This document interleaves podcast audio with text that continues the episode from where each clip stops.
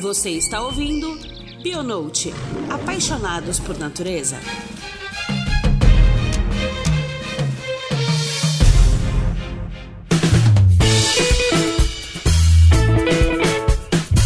Olá, queridos ouvintes, bem-vindo a mais um Bionote. Hoje nós vamos falar sobre um movimento extremamente criminoso, o movimento anti-vacina, no 27 episódio. E para esse papo, que é super importante para a gente conscientizar as pessoas, a gente trouxe também o Arthur Correia novamente, fazendo parte desse, desse programa, o Bionote. Já fez parte lá do episódio 6 do Bioquímica do Amor, que foi a estreia do Arthur aí. Depois nós fizemos um episódio Neuroquímica da Produtividade, que foi o 11 primeiro, que foi, para mim, até hoje, o que eu mais gostei de fazer, foi excelente. Tamo aí de volta. Bem-vindo, Arthur. É um prazer ter você aqui conosco novamente. Oh, o prazer é meu. Eu agradeço muito o convite e eu acho essa oportunidade, né, da gente falar sobre ciência e sobre epistemologia e comunicação científica de forma democrática, né, acessível, é o de melhor que a gente pode fazer enquanto pesquisadores, professores, biólogos, enfim, é realmente um prazer e uma honra muito grande estar aqui de novo. O meu sócio fala que o, o melhor, melhor reconhecimento é a recontratação. Então, tá aqui pela terceira vez. É, é, pô, eu que agradeço. Bom demais. E estamos aqui também com a Ju Clensorge. E aí, Ju, nossa host, tudo bem? E aí, gente, tudo bem? Estamos aqui loucos e animados. E a nossa querida Cecília também, Cissa, para os íntimos. E aí, Lucas, Joia, estamos aqui fugindo do corona, gravando sobre antivacina. Vamos lá, força pessoal. Bom demais. E também trouxemos o Gustavo Clensotti, que é médico cirurgião que trabalha no pronto-socorro João 23, em Belo Horizonte. Ele dá muita informação dessa área médica, essa visão que é muito legal. E vamos falar, né, infelizmente, de um assunto que as pessoas ainda têm que bater nessa tecla que a vacina não funciona. Então, é um episódio bem legal, acho que vocês vão gostar bastante. A gente explicou bastante também no início do episódio como elas são produzidas, o que, que as vacinas fazem, como que ela age no nosso corpo, então é bem informativo nesse sentido. Depois a gente entra no movimento anti-vacina, fala um pouco sobre esse movimento e vê como que a gente pode acabar com ele de vez. E só lembrando que o Bionote é patrocinado pela Log Nature, uma empresa especializada em equipamentos para área biológica e ambiental. Se você não conhece a Log, entre aí no site www.lognature.com.br ou também siga nas redes sociais Log Underline Nature no Instagram, Log Materiais no Facebook ou procure lá no LinkedIn Log Nature. Todas elas também passam bastantes informações e conteúdos importantes, então acho que é legal acompanhar porque também fala aí sobre tudo. E também está passando por um processo complicado no mundo todo que é o coronavírus que você está ouvindo agora fresco. A gente está em março de 2020, então é bem legal também que a Log também está passando algumas informações lá nas redes sociais dela, então acompanhe e fique sempre informado, beleza? Então vamos para esse episódio que está bem legal.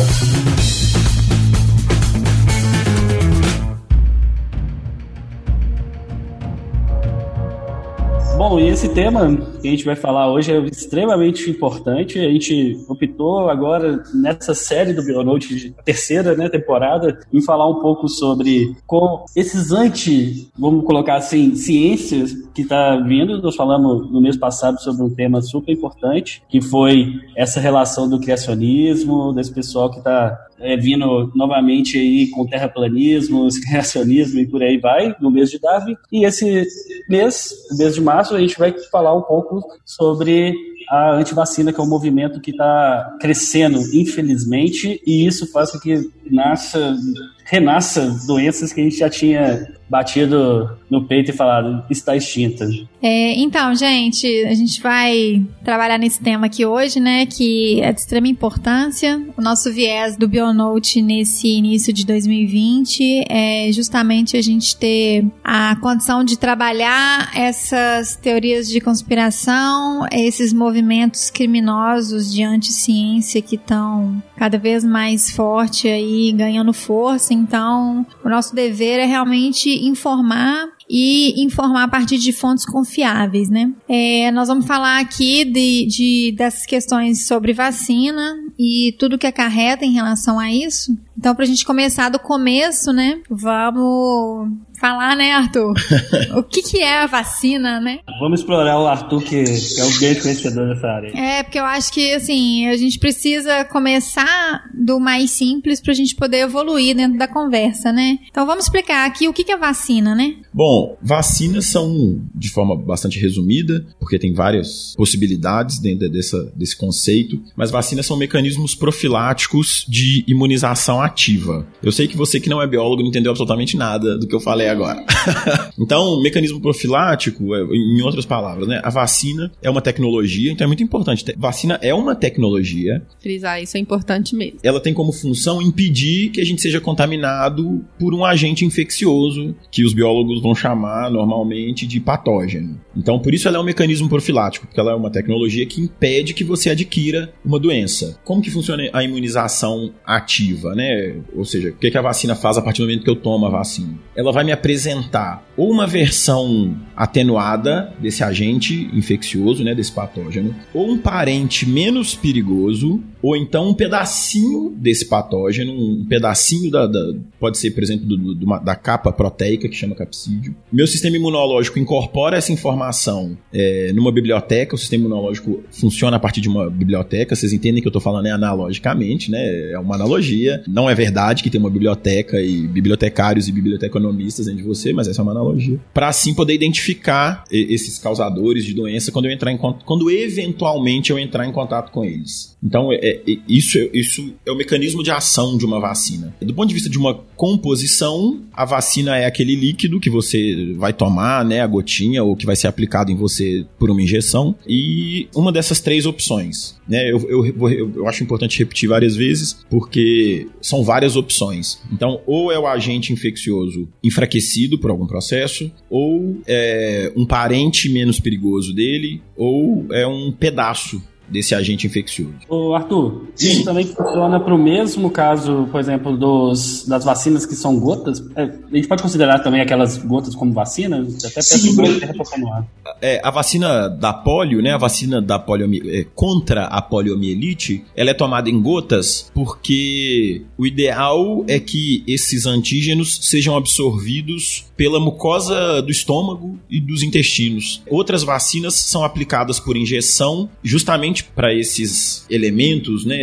imunológicos que eu, que eu quero que o corpo absorva não serem digeridos. Então, doenças que normalmente você adquire por uma coisa que você come, por exemplo, a poliomielite, né? Você adquire comendo coisa contaminada. Então, o ideal é que esse antígeno, que é quem vai começar o processo imunológico, essa resposta imunológica primária, seja absorvido pelo estômago mesmo. Por isso que a, a poliomielite, a vacina contra a poliomielite é uma gotinha que, que pinga na língua da criança. Mesma coisa rotavírus. Mesma coisa rotavírus. Então, acho que você já falou um pouco, também começou a falar de como que elas são produzidas, né? Que é exatamente em formas atenuadas dos patógenos, ou seja, dos micro-organismos malvados que vão causar as doenças. E o objetivo deles é que o corpo tenha uma reação um pouco mais leve para que futuramente, se você tiver um contato novamente com esse com esse microorganismo, sua reação, seu próprio corpo vai combater esse esse microorganismo que causa uma série de, de sequelas, uma série de, de condições que você pode levar para o resto da vida, como perda de movimento, perdas neurológicas e até mesmo a morte. Ou seja, você não vai levar para o resto da vida. uma, um outro elemento que às vezes participa da composição de algumas vacinas são conservantes, né? Vacinas multidose são aquelas vacinas que vêm numa ampola e essa ampola tem que render várias injeções. Então, é normal que nessas vacinas, né, nessas ampolas, venha um conservante, que é o timerosal, a gente vai falar sobre isso depois, mas que evita o crescimento de fungos e bactérias dentro dessa ampola. São, quando você fala, são aquelas vacinas que são várias doses, né? Isso, são vacinas multidose. A tríplice, por exemplo, né? A, a, se não me, fala, não me falha a memória, a BCG também. É uma ampola e a pessoa tem que tirar várias doses daquela ampola. É, hepatite também, tem outras assim que são desse, desse nível, as mais populares, né? É. A gente tem várias vacinas também que não são que não são oferecidas pelo sistema de saúde, né? Que é aquelas vacinas que são de doenças mais raras, mas as mais populares que a gente conhece são essas. Sim. Mas aí para fazer tudo isso acontecer, como essas produções assim também, é, é, eu acho que é bom a gente antes de falar do movimento de vacina explicar tudo, né? Porque o pessoal eu sei que a gente fala para um público até que já deve conhecer, mas vamos, vamos passar pelo processo todo para a gente chegar nesse, nessa linha de antivacina, que é o que está crescendo. Essas vacinas são produzidas, qual que é, qual que é essa ideia de pessoal, quanto que isso é cuidado né, que tem para essas vacinas, porque, querendo ou não, na, na visão leiga, colocar como a minha visão também, você está ingerindo, de certa forma, um vírus dentro do seu corpo para poder se prevenir. Eu sei que são, às vezes, irmãos ali, entre aspas, com os dedos, galera, do, do, daquele vírus que é um pouco mais fraco ou alguma coisa desse tipo, mas pra, vamos falar um pouco de como funciona essa produção também, pra galera entender que não é uma coisa feita assim, ah, achei aqui no quintal aqui, coloquei no, líquido, misturei e já tem... Eu fui na farmácia e comprei a vacina, pronto, acabou. Fiz na minha casa ali, a minha casa, porque tem, tem muita gente que fala, né, ah, esse movimento aí é um movimento da grande, como é que fala, pra gente adoecer, pra... Indústria farmacêutica, farmacêutica, é uma conspiração da indústria farmacêutica. É, é coisa nova. Ganhar dinheiro, ganhar dinheiro. Então vamos explicar, vamos, vamos falar um pouco sobre como produz também, né? Que é importante. Sim. Então, assim, pra gente entender como que as vacinas são produzidas hoje, eu acho muito interessante que a gente volte na história para entender como que elas são produzidas desde sempre. É, a gente tem registros muito confiáveis de que as vacinas são usadas pelo menos a partir do século X. Então tem pelo menos mil anos que a gente, enquanto humanidade, usa vacina de forma consciente. Os primeiros registros estão em documentos impressos da dinastia Ming, que é uma dinastia chinesa, e curiosamente eles já tinham prensa. Então eles eram documentos por prensa, a prensa de Gutenberg, que, revolucionou, que revolucionou a. A China aí, ó. A China aí, todo mundo. É, a China já estava. Eh, lá no século IX, século X, eles já tinham prensa, né? Não era de tipos móveis, mas enfim, era uma prensa. Então eles tinham documentos falando sobre um processo que eles faziam para proteger a população de varíola. Eu sei que quem tá ouvindo não sabe como é que é varíola, porque a varíola tá extinta desde 1978. Mas no século 20, Quer dizer, é, de 1901 até 1978, a, a varíola matou meio bilhão de pessoas. É uma doença horrorosa. E, e, ela dá umas pústulas, uns machucados assim, cobre a pele de machucadinhos que, que soltam muito pus. E na China, como que eles faziam? Quer dizer, há mil anos atrás, furava um machucadinho desse que tá com pus, fazia, coletava esse pus, espalhava numa superfície que podia ser metálica ou de pedra, etc., mas geralmente era metálica, e colocava no sol. Isso secava, virava um pó muito fino que eles raspavam e as pessoas aspiravam, cheirava esse pó. E a partir de então as pessoas não pegavam mais varíola. Sim, com todo respeito, funciona, mas devia ser bem complexo.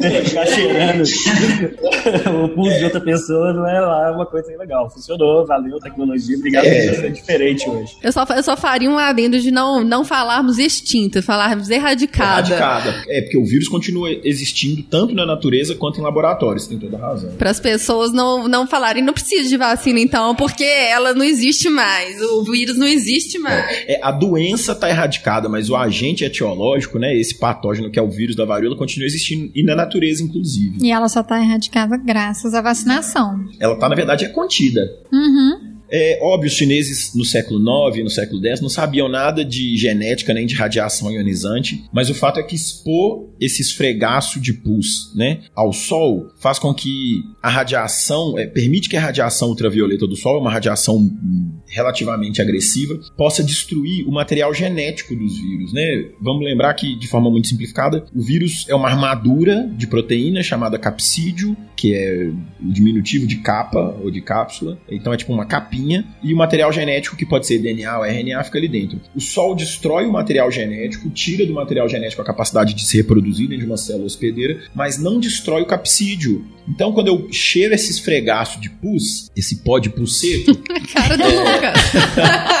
eu tô colocando para dentro do meu corpo só a cápsula morta do vírus. É como se fosse tipo um retrato falado da polícia, sabe? Eu, eu tô apresentando para as minhas células do, do, meu sistema imunológico um retrato falado. Ó, esse cara que um dia pode ser que você encontre, pode ser que não, mas ele é muito perigoso. Ele é assim, ó. Guarda essa informação aí, porque quando você eventualmente encontrar com ele, você vai ter condições de lidar com ele. Bom, isso lá no século IX, né? Essa, você falou que eles faziam isso de uma forma consciente. Então, assim, eu, sei que é muito difícil a gente colocar aqui para o pessoal que como o quanto era consciente, mas essa tecnologia provavelmente foi testada também até por eles, né, para chegar nessa, nessa evolução de fazer assim, ah, vamos colocar isso aqui no sol, virar um pó para a gente inalar, quem sabe que isso vai resolver. Provavelmente gente tido vários estudos também da forma deles, claro, com a tecnologia que eles tinham, para chegar nessa conclusão, né? Tem alguma algum material, alguma coisa que fala como foi esse processo? Não, né? Só simplesmente tem relatos que isso acontecia. Isso, sim.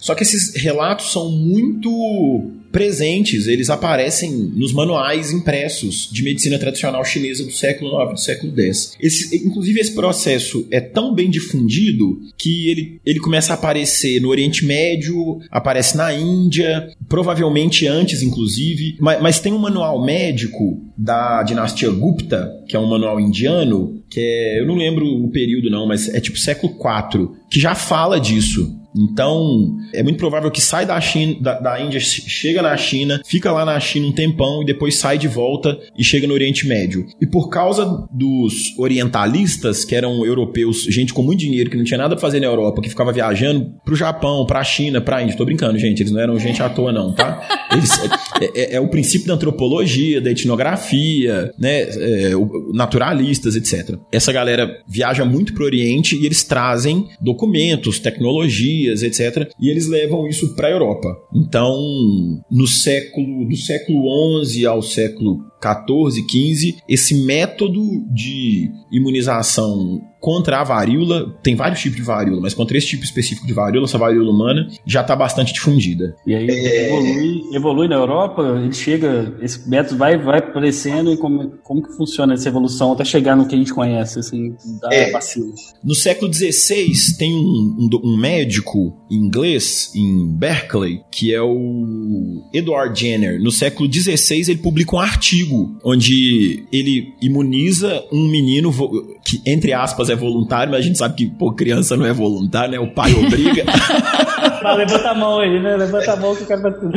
É, já tinha uma observação na, na, Europa que as moças que trabalhavam na ordenha de gado, do gado leiteiro, tinham uma variável da varíola muito menos agressiva, que dá só uns machucadinhos no braço e um pouquinho de febre. E que as moças que pegavam essa varíola bovina não pegavam a varíola humana, que mata. Então ele tem uma ideia. Ele pega um pouquinho de pulso de, do braço de uma moça e inocula nesse menino, nesse voluntário. Tem até o nome desse menino aí, mas eu não lembro não. E aí, de, é, eu acho que daí dois meses ele tenta inocular a varíola humana nesse menino e o menino não pega. Caralho, velho, menino. não, mas é tudo combinado. Deve rolar uma grana, alguma coisa assim. É, e lembrando que nessa época a gente não devia ter algo relacionado a direitos humanos é, ou não, ética. Galera, século XVI né? na Inglaterra. Algum tipo de ética, então. Não existia ética nessa época, mas salvou muita gente. Isso é importante. É isso aí, entendeu? É, então, essas duas histórias resumem bem como que vacina é feito. Ou ela é feita com uma forma atenuada do agente agente etiológico propriamente dito, né, do patógeno. Então eu pego o vírus da varíola humana, destruo ele usando radiação, por exemplo, e o que sobra eu vou inocular numa pessoa, que era o que os chineses faziam, ou eu pego um parente menos agressivo, por exemplo, eu pego o vírus da varíola bovina, que não mata seres humanos, e inoculo ele em seres humanos, porque ele é muito parecido externamente, né? A cápsula dele é muito parecida com a da varíola humana. Então ele é suficiente também para o corpo entender como que outros vírus parecidos atuam e gera esse processo. Por isso é chamado chamado imunização ativa. Eu dou para o corpo conteúdo suficiente para ele construir as próprias defesas. Diferente do soro, por exemplo, antiofídico, que ele não te dá uma resposta ativa. Ele resolve o problema na hora, uma vez, você foi picado, você, né, quando você injeta o soro, ele resolve aquele problema, mas se você for picado de novo, o seu corpo não tem uma resposta imunológica imediata. É, você, no caso do soro, é, você coloca no corpo os anticorpos já para poder combater aquele veneno. Então, no caso de uma serpente, inclusive tem vários, né, várias linhas de soro, porque é muito é, diretamente relacionada à espécie. Específico, né? É muito, o soro é muito específico para a espécie, porque cada veneno ele, é, ele atua de uma forma diferente no corpo. Então, no soro, você está introduzindo no corpo o anticorpo já para combater aquele veneno. E quando você trabalha com vacina, você dá a condição para o seu organismo produzir aqueles anticorpos para combater em caso ele entre em contato novamente. É, tem um outro jeito de. Tem uma outra imunização passiva que é o aleitamento materno. Né? Então, os anticorpos da mãe passam pelo colostro e pelo leite materno para a criança. Então, as doenças para as quais a mãe está imunizada, pelo menos uma grande maioria delas, a criança também passa a estar imunizada. Pelo menos por um tempo, né? Porque ela está recebendo anticorpos da mãe. Então, eventualmente, aquela criança vai ter que ser vacinada, né? Para essas mesmas doenças. Quando, eventualmente, os anticorpos que ela tem da mãe perderem, né? O, digamos assim, a data de validade, porque anticorpo tem data de validade. que é o que é uma outra coisa aí. Vamos, vamos pontuar também, gente. Vamos renovar as vacinas, né? É, mas aí, assim, hoje em dia, como que é feito, né? Hoje em dia a gente não pega mais pus de ferida, esfrega no sol, esse tipo de coisa. Hoje em dia o processo é muito mais viva complexo. Viva tecnologia, viva tecnologia.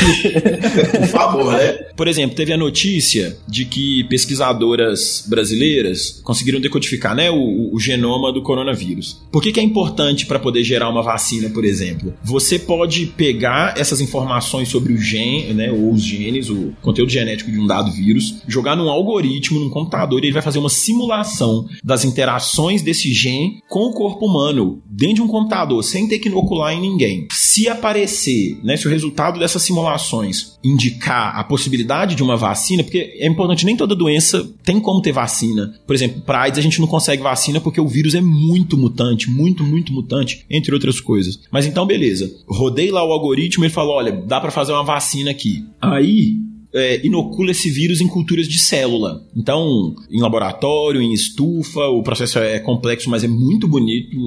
Faz um Google aí, vocês vão ver que tem é muito legal. Essa parte de cultura de célula é genial. A gente usa para um monte de coisa. Inclusive para testar, por exemplo, a, reação de alguns tecidos, né, a presença desse vírus. Beleza. Fizemos teste em cultura celular, Ó, oh, parece que dá certo mesmo. Aí entram as cobaias. Porquinho da Índia, rato, coelho, macaco, porco, cachorro. Por que, que a gente usa esses bichos? A gente você vai escolher a cobaia cujo sistema que você está testando, por exemplo, o sistema imunológico, tem uma resposta parecida com o nosso. Não adianta nada eu testar uma vacina que visa ser usada numa população humana em alface, né? O sistema imunológico é completamente diferente. Ou, sei lá, em morcego, né? Porque, inclusive, o sistema imunológico dos morcegos, dentre os mamíferos, é absolutamente único. Por isso que eles são um caldeirão viral, assim. Mas, enfim, tem-se a expectativa de que com o desenvolvimento da, da inteligência artificial e das simulações e, e, também o aumento da nossa da capacidade de processamento dos computadores, num dado momento a gente não precise mais usar cobaias, porque a gente já entende que isso não é o mais legal do ponto de vista bioético que a gente pode. Mas atualmente a gente ainda não pode abrir mão dessas cobaias animais, né, dessas cobaias vivas no desenvolvimento de uma vacina. Eu acho até interessante colocar, a gente brincou, né, mas assim cada, cada época é uma época diferente, né? E tem seus, suas particularidades. A gente brincou com a relação do menino ali no início, né? Que foi utilizado como esse teste. É claro que era uma época que não tinha esse, esse conhecimento em, em relação a outros animais, outros tipos. A gente evoluiu, deu um passo, foi para os animais, e agora a gente está discutindo se isso é ético para os animais, se a gente vai tentar pegar e usar a tecnologia para substituir isso. Então, acho que cada, cada momento é um momento na, na sociedade. Provavelmente a gente não tem relatos, mas quando começou esse processo lá na China de fazer, é, colocar no sol o pus para poder raspar, para as pessoas cheirar. Quem sabe o que foi feito antes disso para poder é, chegar na solução. Acho que isso é uma evolução, uma evolução ética também. A, a, nossa forma, nossa visão ética também, ela tem a ver com a, o tempo que a gente está trabalhando. Né? Hoje a gente está discutindo outras coisas éticas que a gente está vendo que estava errado que antigamente nem, nem discutia. Então cada momento é um momento. Então agora é interessante a gente ter a tecnologia a nosso favor que vai levar um, uma, uma forma de a gente organizar e fazer os testes sem que a gente tenha que utilizar algum ser vivo.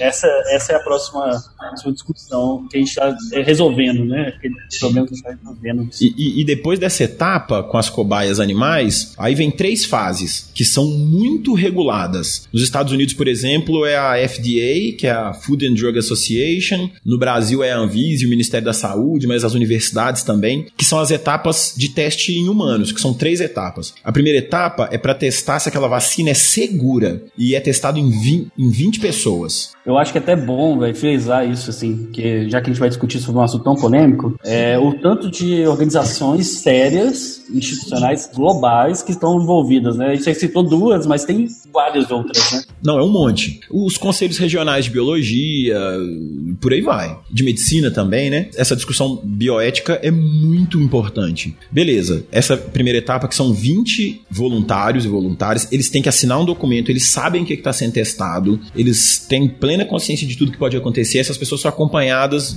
24 horas de perto. Beleza, passada essa etapa de segurança, vem uma segunda etapa que tem que ser pelo menos 50 pessoas, que vai continuar avaliando a segurança, mas vai avaliar também a eficiência, né? A, a qualidade da resposta imunológica. 50 pessoas, pelo menos. Terminou essa etapa de 50 pessoas, vem uma etapa, a terceira, que aí sim, é o potencial de imunização. E aí você tem que testar em alguns milhares. Então não adianta testar em 100, 150, não. Pelo menos uma dezena de milhares, tem que testar em pelo menos 10 mil pessoas. Mas você vai ver na literatura, ninguém testa menos de 200, 400 mil pessoas, não. Então antes de uma vacina chegar no mercado, ela tem que ter sido testada em pelo menos 200 mil pessoas. E pensa, isso é muito. Se os resultados de segurança e de eficiência forem plenamente aceitos pela comunidade científica, é aberto uma, uma chamada para uma empresa que queira produzir e, e, e, distribuir, etc. E aí chega no mercado. Por que, que entender esse processo é muito importante? É, a gente está no meio de um surto. Não sei quando é que você está ouvindo né, o nosso programa, mas a gente está aqui em março de 2020 no meio de um surto de coronavírus.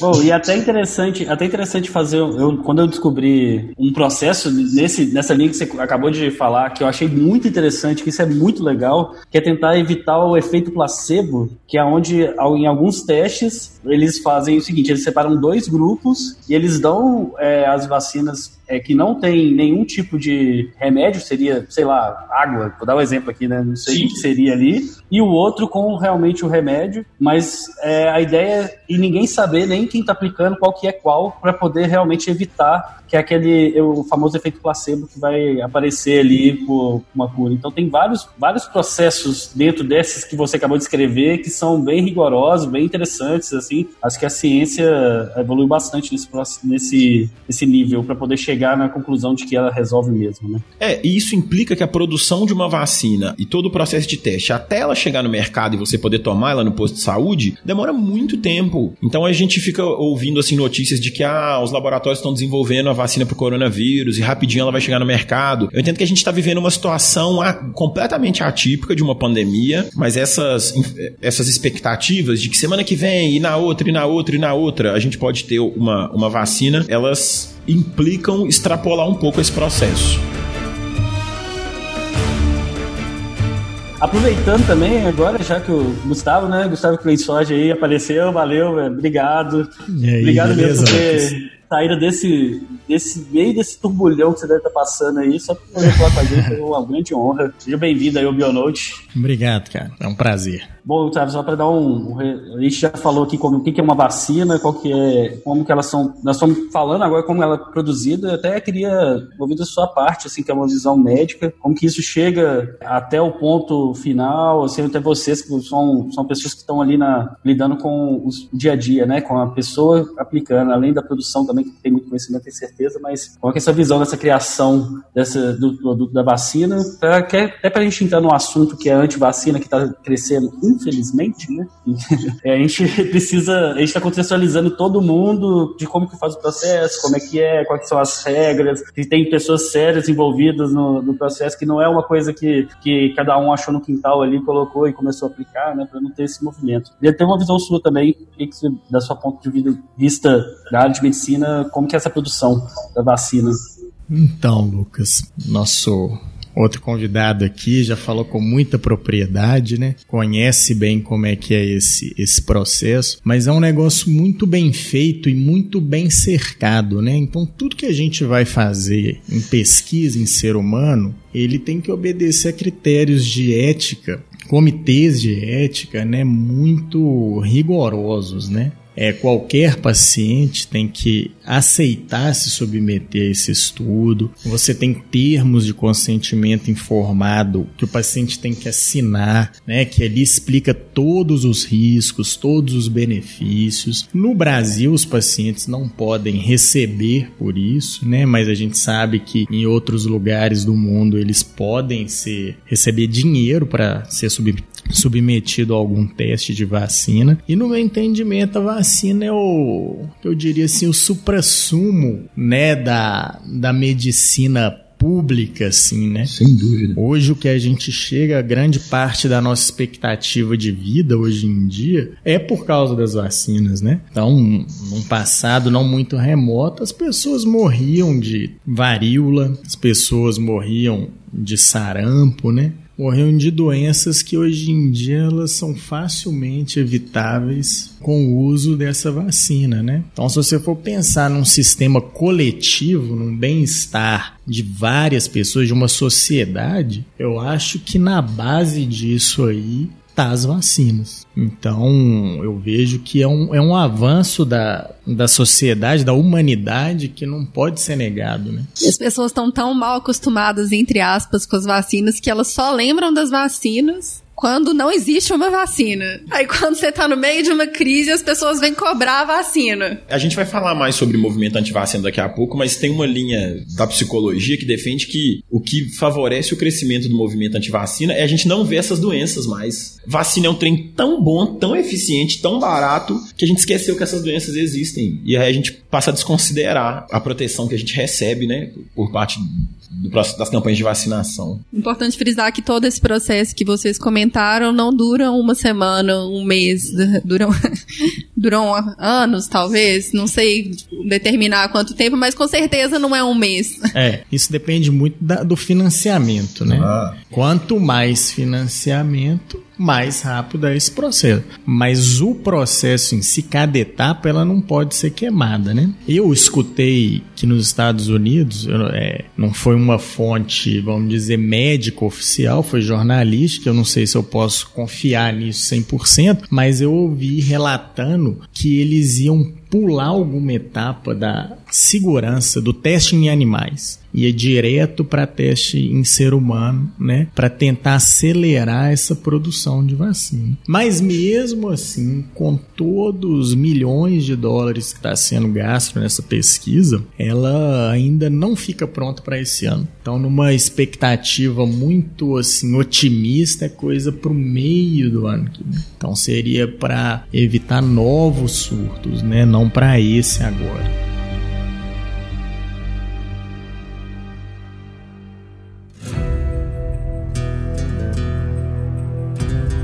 Eu acho que é bom a gente elucidar aqui, já que a gente falou, né, o que, que é vacina, como que ela foi, como que é o processo de desenvolvimento de uma vacina, falar bem claramente assim, qual que é o papel dela no nosso organismo, entendeu? O que, que a vacina traz para o nosso organismo, que de fato ela contribui para que doenças não sejam disseminadas, para que doenças sejam erradicadas, né? Então vamos falar assim de uma maneira bem suave e bem de fácil entendimento para que as pessoas consigam compreender, né? Até para poder também complementando aí, até para poder também falar as consequências de, de, que se tem alguma consequência, né, no nosso corpo, assim, isso ah, efeitos colaterais, etc. Efeitos colaterais também. Sim. Bom, para entender como que a vacina funciona, eu acho importante que a gente entenda de forma bastante resumida, ilustrada, ilustrada né, praticamente, como que funciona o nosso sistema imunológico. O sistema imunológico é responsável por identificar e combater, de forma bem genérica, ameaças ao nosso corpo. E é muito interessante que ele reage, ele não reage só a doenças, ele reage a um monte de coisa. Por exemplo, você que gosta de comer Doritos, ele reage ao corante do Doritos, ele reage ao corante da Fanta e da Fanta Uva, ele reage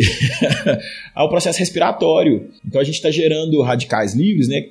Que são elementos oxidativos, quem tenta manter um nível razoável de radicais livres, livres é o sistema imunológico. Outra coisa é que ele também tenta identificar e, e combater um grupo rebelde de células que por algum motivo desistiu ou, tá, tá em. É, o que acontece? Toda célula tem um processo de nascimento, né? Durante a a meiose ou a mitose, mas células do nosso corpo, assim, é, meió, é mitose. Ela vai cumprir aquela função durante um tempo, depois ela tem que morrer. Algumas células se rebelam, elas não querem morrer, e eventualmente elas vão provocar o surgimento de um câncer, de um tumor, de uma coisa assim. Também cabe ao sistema imunológico identificar e destruir essas células. Bom, o sistema imunológico funciona a partir de uma, como eu disse, de uma biblioteca, como se fosse um, um documento, né, um, um que tem que ser atualizado de vez em quando com a lista das principais ameaças, descrição das principais ameaças. Igual a gente vê em seriado de polícia, assim, que o cara vai ver lá um fichário com as caras dos bandidos, etc. É mais ou menos isso. Então, a vacina atualiza a sua biblioteca de, de bandidos. Sabe, tipo assim, as definições de bandidos foram atualizadas. É isso que acontece quando você toma uma vacina. É, você dá para o sistema imunológico ferramentas para identificar e aí, por consequência, combater um patógeno. O patógeno é o termo chique para esse vilão. É, mas é isso mesmo. Então, de uma outra forma de falar, né, para tentar deixar isso um pouco claro, você vai pegar alguma substância daquele vírus ou bactéria, pode ser uma toxina que aquela bactéria produz, pode ser aquele vírus atenuado que ele não é capaz de causar doença, pode ser uma partícula viral, qualquer coisa que identifique esse patógeno, né? E vai injetar que o sistema imune ele vai identificar e reagir contra aquela substância estranha. Num futuro, ele vai agregar uma memória, ele vai ter uma memória. E num futuro, quando você tiver contato novamente com o vírus, e aí ele assim por completo, com a condição de causar doença, seu organismo já vai bombardear antes mesmo dele começar a replicar. Né? Então vai destruir ele na hora que ele entrar em contato com você. E aí você não vai ter a doença. Né? Aí só para complementar, falando de, de riscos, né? Que você perguntou, né, Lucas? Reações adversas, essas colaterais, né? efeitos colaterais. Nada nesse mundo é isento de risco, né? Não tem jeito você fazer qualquer coisa nessa vida sua que não vai ter um risco. Então lá Ah, quando eu levo tão diversos, né? Exatamente. E aí, quando eu levo meus filhos lá para vacinar, que eles tomam aquela tanto de injeção, e eu mesmo, né, que fico ali com meu cartão de vacina sempre atualizado, porque a gente tem que ficar mesmo, a gente vai esperar o quê? Um pouco de dor no local da, da injeção. A gente vai esperar um pouco de febre, que é da própria reação do organismo. Você vai esperar uma vermelhidão, às vezes um mal-estar. Agora, é claro que você tem raríssimos casos, raríssimos, raríssimos mesmo, em que você tem uma reação mais grave. Então, vamos supor que tem algumas vacinas aí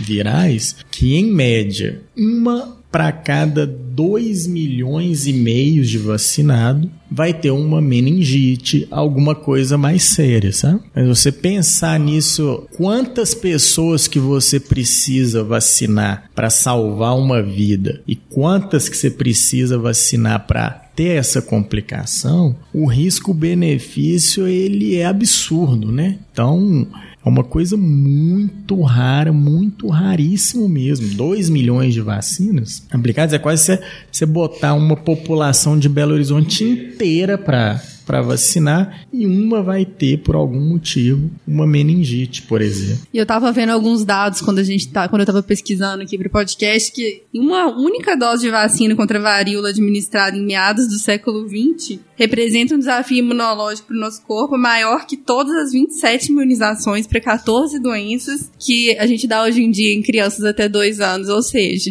uma dose de, de antigamente representava um desafio. Então, não tem esse, esse, esse medo que gera em algumas pessoas, é um medo por falta de procurar informação. É por falta não de tem, conhecimento Não mesmo. tem outra resposta para isso. É, é, sendo uh, profundamente honesto, né, ciências biológicas não é uma ciência exata igual matemática. Então, todo ser vivo, mesmo um, um organismo unicelular, é um conjunto de processos dinâmicos, muito dinâmicos. Então, é normal que a gente observe uma variação na intensidade das reações. Mas, então, como o Gustavo colocou, é normal a gente observar quadros nada preocupantes de febre, de náusea, esse tipo de coisa. Mas não tem, e eu vou repetir assim de forma bastante veemente, não tem nenhuma nenhum estudo razoável que associe de forma direta ou indireta a vacinação com autismo, TDAH, síndrome do intestino irritável, nada. Não tem absolutamente nada nem parecido escrito de forma aceita, né? De forma séria, de né? forma séria no universo acadêmico. Forma acadêmica, que, científica, né? Uma forma é. científica, forma que a gente considera aqui, dentro do Bionote, a forma certa de fazer as coisas. Né? É, e há também aqueles que colocam que as, o conservante de algumas vacinas tem metais pesados, tem mercúrio, tem alumínio, né? Sim, te, realmente, as vacinas multidose, tipo a TRIPS, tem mercúrio mesmo, que eu, eu falei no início, né? O conservante, que é o timerosal, também chamado de etilmercúrio, realmente você está ingerindo lá mercúrio. Poxa, mas mercúrio não é tóxico? Então, o mercúrio metálico, aquele que está dentro do termômetro de vidro, ele é, é uma forma bastante tóxica. Não é nessa forma que ele está na injeção, é, é uma forma iônica. E tem uma outra coisa, a quantidade de mercúrio que você recebe por, por injeção, ela, eu até anotei, que eu não lembro a quantidade, mas ela, ela, é muito mais baixa do que a dose de mercúrio que você ingere quando você come um peixe que come peixe tipo um cação ou atum, são peixes que comem peixe. O, o, mercúrio metálico, ele existe normalmente na coluna de água, principalmente oceânica, e ele vai se acumulando na cadeia alimentar. Então, se você gosta aí de comer uma muqueca no Espírito Santo, é uma, uma porção de muqueca tem não sei quantas vezes mais mercúrio do que a quantidade de mercúrio em uma injeção de tríplice, de vacina tríplice. Então, se isso não vai fazer você parar de comer cação e você não fica autista porque você você come cação ou atum, né? Para você que gosta aí do seu sashimi de atum, não, se você não vai deixar de comer sashimi, não faz sentido você deixar de tomar vacina. Eu medo da galera parar de comer, velho. Porque é. do jeito que o pessoal tá bitolado com esse negócio, é mais fácil o cara parar. Você falar isso, a galera vai parar de comer do que tomar vacina, né? É, algumas vacinas também têm alumínio, e o alumínio está presente num óleo chamado escaleno. Não, es escoaleno desculpa, esqualeno, que é um óleo tirado de espinafre e que serve para aumentar a resposta imunológica. Ah, mas alumínio faz mal. Então, a quantidade de alumínio que você ingere, que, é, que é injetada em você numa vacina é muitas vezes menor, dezenas de vezes menor do que a quantidade de alumínio que você ingere, como diz o Atila, né, o Yamarino do, do Nerdologia, é, é dezenas de vezes menor do que a quantidade de alumínio que você come numa comida feita numa panela de alumínio.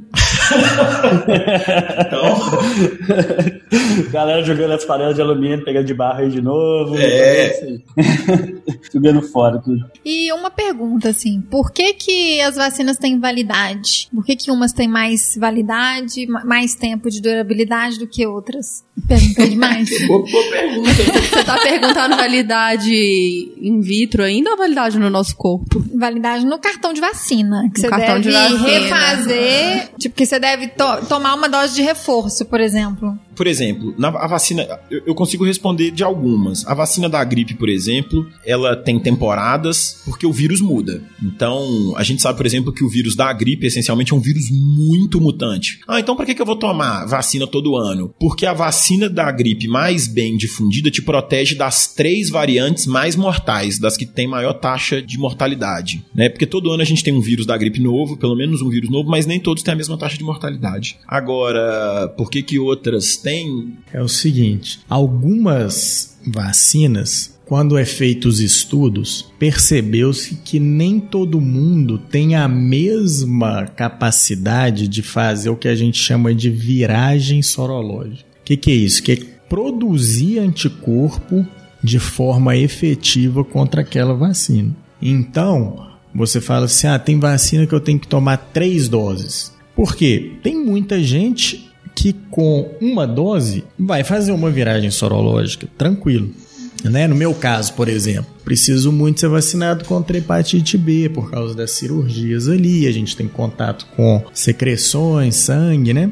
E eu tomei lá as duas doses bacana de hepatite B. Na hora que eu fui dosar no meu sangue se eu tinha o anticorpo contra o vírus da hepatite B, eu vi que eu tinha, mas no limite inferior da normalidade. Então o que, que eu tive que fazer? Aí tomei mais uma dose, ou seja, o meu corpo, com duas doses só, ele não foi capaz de fazer essa viragem sorológica. E aí você precisa de um reforço depois de um tempo para você dar outro estímulo para o seu corpo. Ex outro exemplo que eu vejo muito também. É como se fosse para refrescar a memória também Exatamente, do corpo, né? o tétano. O tétano a gente sabe que você toma ali na sua infância e depois você tem que fazer uma dose de reforço a cada 10 anos. Por quê? Porque viu-se que nesse período algumas pessoas elas não tinham uma resposta efetiva depois de certo tempo, como se o corpo tivesse perdido a capacidade ou esquecido a forma de fazer o combate a, a essa toxina do tétano. E aí você toma uma dose de reforço para você conseguir fazer o seu corpo estimular novamente e você ficar protegido. Um grande número de pessoas vai tomar uma dose, não precisa tomar esse reforço. Teve lá um acidente com prego enferrujado e não vai ter tétano. Mas a gente não vai ficar dosando em todo mundo porque gasta muito dinheiro, a vacina já está barata, é muito mais fácil ir lá e falar para a pessoa tomar Segunda dose. uma outra dose de reforço, porque aí você vai ter uma, Uma quase segurança. que certeza, quase que certeza, porque em medicina e biologia nada, Nada é certeza, certo, né? nenhuma ciência. Mas você vai ter uma quase certeza que aquela pessoa vai estar apta a responder quando entrar em contato com o teto. A gente pode falar também, acho que do- das crianças, né, que tem um sistema imune muito imaturo quando elas tomam algumas doses. E aí elas precisam desse reforço à medida que o sistema imune vai ficando mais forte, amadurecido e começam a reconhecer de maneira mais eficaz e eficiente os antígenos atenuados dessa vacina. Só completando, tem que ficar claro que isso não é achismo, né? Isso, essas condutas elas foram baseadas em enormes estudos populacionais, né? Durante vários anos, desde o início, e chegou a essa conclusão: olha, para ter essa segurança em termos de população geral, essa vacina precisa de três doses, essa precisa de uma e um reforço a cada 10 anos. Então a gente precisa de ter essas, essas coisas em mente. Não foi no Unidunité tétano não vai você. Lembrando que a gente tá falando de ciência, né, gente? Usando analogia, eu tô aprendendo a usar muita analogia hoje em dia, né? Aí, aproveitando a analogia do, do Arthur, né? Aquele, aquele catálogo de, de pessoas procuradas que a gente tem, ele, ela foi lá para baixo, né? Ficou bem lá no fundo e tá bem rasgado, já perdeu lá, então acaba que tem que reforçar lá o, o, o achados de, de criminosos ali, né? É, exatamente. Dá uma, só uma vaga lembrança pro corpo.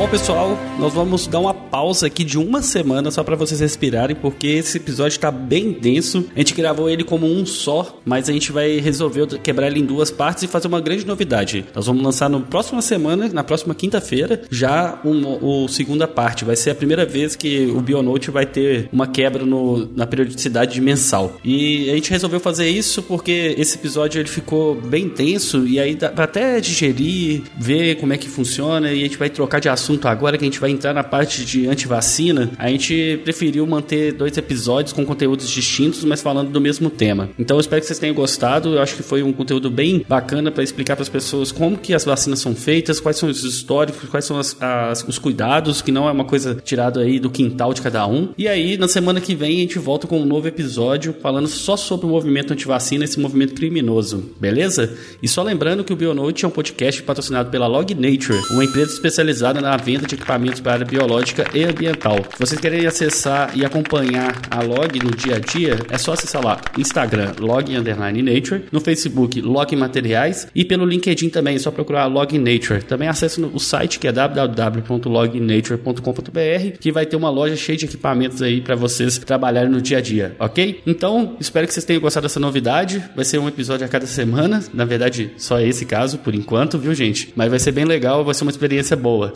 Então, na semana que vem a gente volta com a segunda parte dessa conversa que foi bem interessante, ok? Até lá, um abraço.